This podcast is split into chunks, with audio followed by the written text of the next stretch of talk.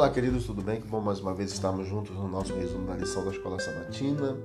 Quarta-feira, dia 15 de dezembro, um profeta semelhante a você.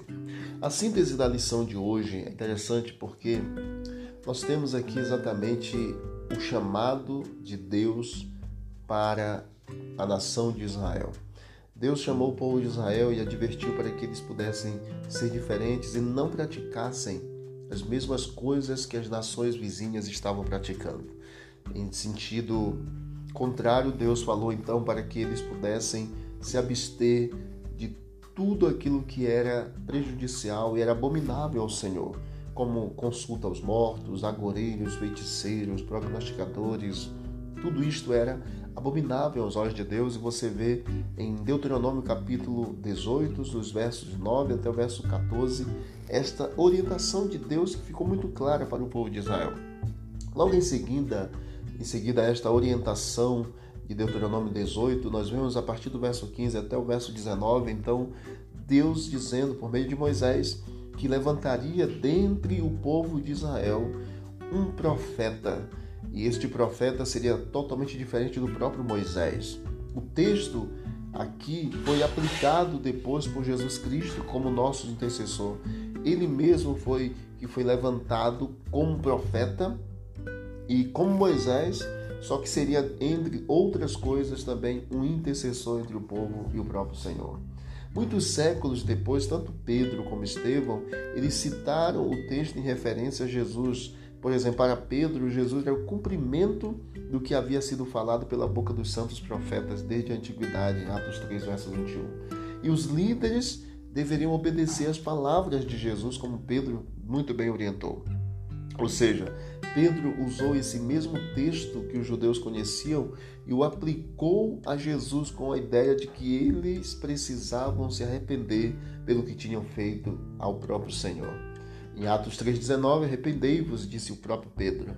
Em seguida, nós temos Atos capítulo 7, verso 37, quando Estevão, embora em um contexto totalmente diferente do de Pedro, também se referiu a essa famosa promessa e afirmou que ela apontava para quem? Para Jesus Cristo.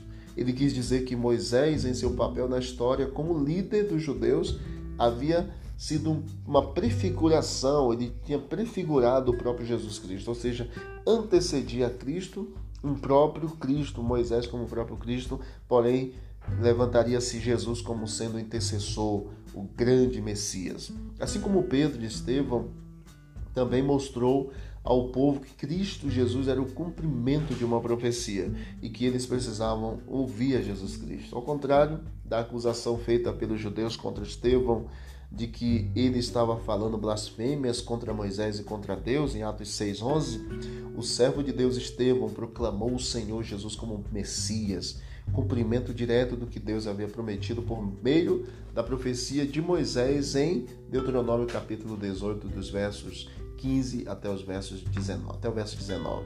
Então nós vemos aqui que Deus orientou o povo que deveria ser diferente, não ter as mesmas práticas ou seguir as mesmas práticas das nações vizinhas e logo depois falou: olha, o Senhor vai levantar um profeta dentro do povo e esse vai ser o próprio Cristo e o Jesus Cristo que veio a este mundo como intercessor.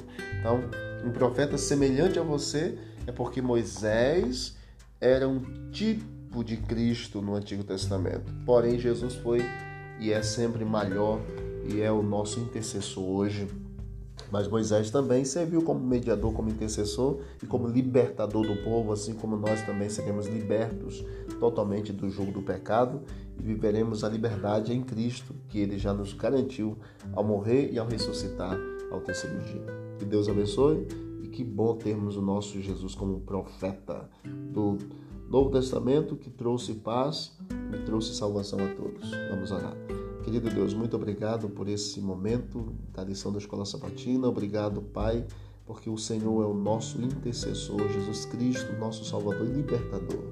Continue conosco, Pai, nos ajudando a cada dia, ande ao nosso lado. São bênçãos que te pedimos e agradecemos em nome de Jesus. Amém. Deus abençoe vamos que vamos para o alto e avante.